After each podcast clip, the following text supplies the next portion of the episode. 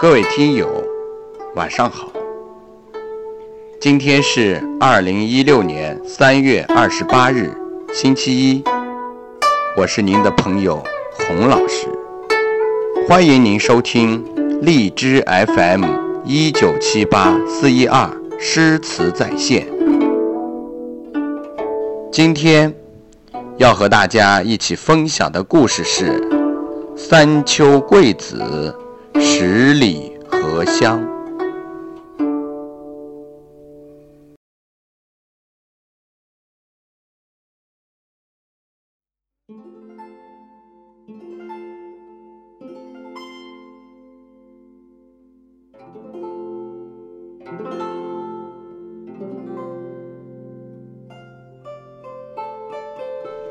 刘永在世时，虽不能居高官以显达，处荣华以扬名，但他一生风流是相当的风光。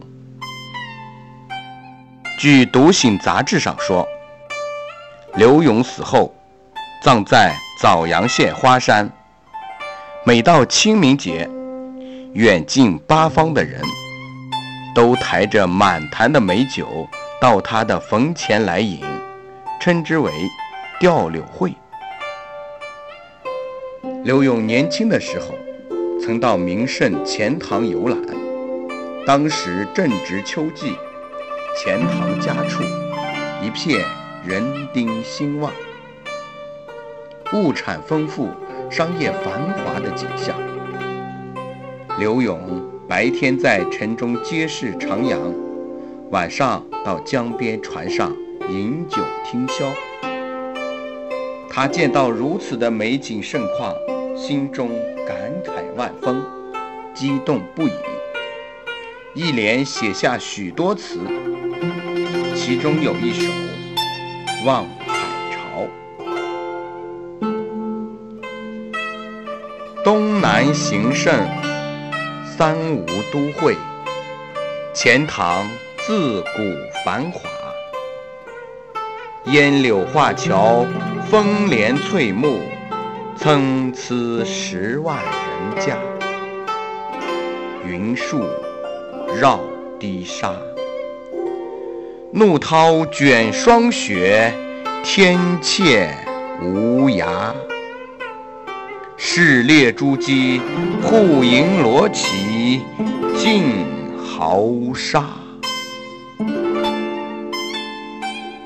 从湖叠眼亲家，有三秋桂子，十里荷花。羌管弄琴，菱歌泛夜，嬉嬉钓叟莲娃。千骑拥高牙，沉醉听箫鼓，吟赏烟霞。一日湖江好景，归去凤池夸。恰巧，杭州知州孙和与刘永本是少年时的朋友，二人曾同窗共读，同事相邻，交情很深。只是后来，孙和中了进士。做了益州之长，而刘永屡试屡落，至今还是个白衣卿相。二人分别已有五年，刘永很望借揽胜之机与孙和见上一面，话离别，叙旧情。谁知时未宜人，孙和既然当了县官。就觉得与刘勇这样的布衣往来有失身份，不是身体不适，就是外出未归，推脱不见。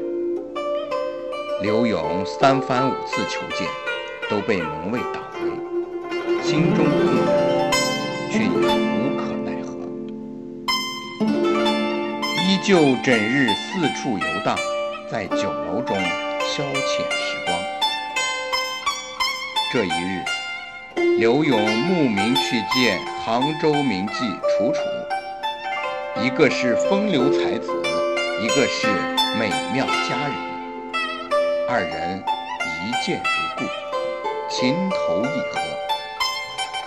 刘永将自己的望海潮赠给楚楚，楚楚一看，甚是喜爱，急忙调弦转调，轻声哼唱起来，唱完一遍又一遍，连连称妙。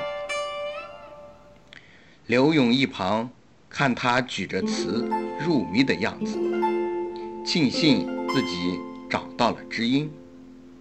欢笑间，刘勇说出自己遇见孙和却没有蒙路，多次被拒之门外的事情。楚楚杏眼一转，莞尔一笑，说道：“柳相公如此奇才。”还愁遇见无门吗？既然如此，我愿为相公架桥。不知小姐用何方法？楚楚说：“过两日便是中秋佳节，孙帅要在家中宴请宾客，以令我前去侍奉。到时候，我就在酒席上唱柳相公的这支曲《望海潮》。”孙帅听到如此好词，定要询问是何人所作，我便说是柳相公的杰作。孙帅是个爱才之人，必定欣然与你相见的。转眼就到了中秋之夜，明月高悬，孙河的后花园中发散着浓重的桂花的芳香。凉亭一角的长案上，布列上各种时令水果，几位衣着华贵的人正围着坐案前赏月。孙和今晚非常高兴，与客人推杯换盏，谈古论今，不论尊卑，共享良宵。忽然，侧旁传来一阵莺声燕语，几个歌妓。正你推我让的争着什么？孙和转头问道：“你们几个这么高兴，是有什么喜事吧？”一个红衣女子抢着说：“楚楚新得了一首好词，说今晚要唱给相爷听，我们正催他。”孙和一听，非常感兴趣，说道：“楚楚，难道还要学琵琶女子？”千呼万唤使出来吗？快来！本帅已经很久没有听到你唱歌了。楚楚抱月琴坐在当中，月光斜射在她身上，清风拂起她的白纱衣，犹如仙女下凡一般。烟柳画桥，风帘翠幕，参差十万人家。歌声飘荡在庭院中，众人听得入了神。孙和听到有“三秋桂子，十里荷花”一句，已禁不住叫出好来。曲罢，果不出楚楚所料，孙和叫住他问：“你这歌词是谁人所作？”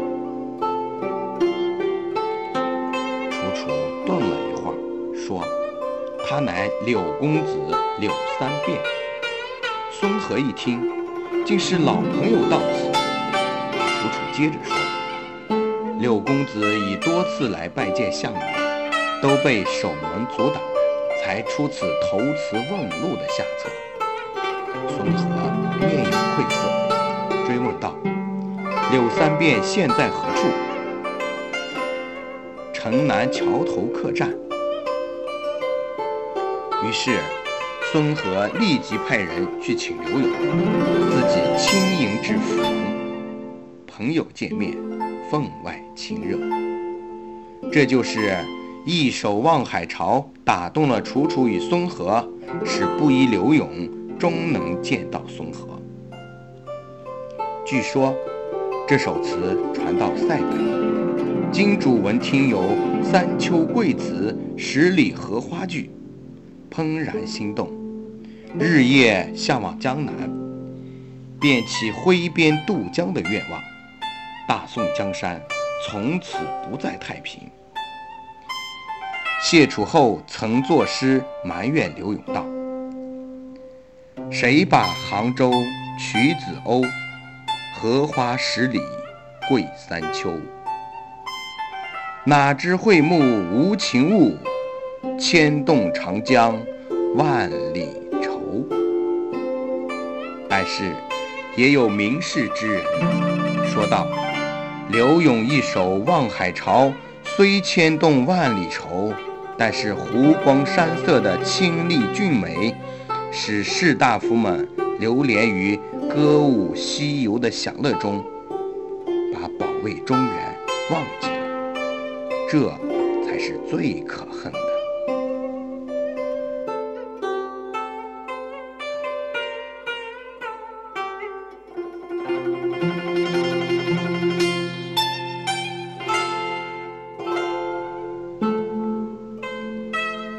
今天的故事就为您讲到这里，感谢您的收听。欢迎您在星期三同一时间收听《宋词故事之二十一：千里共婵娟》。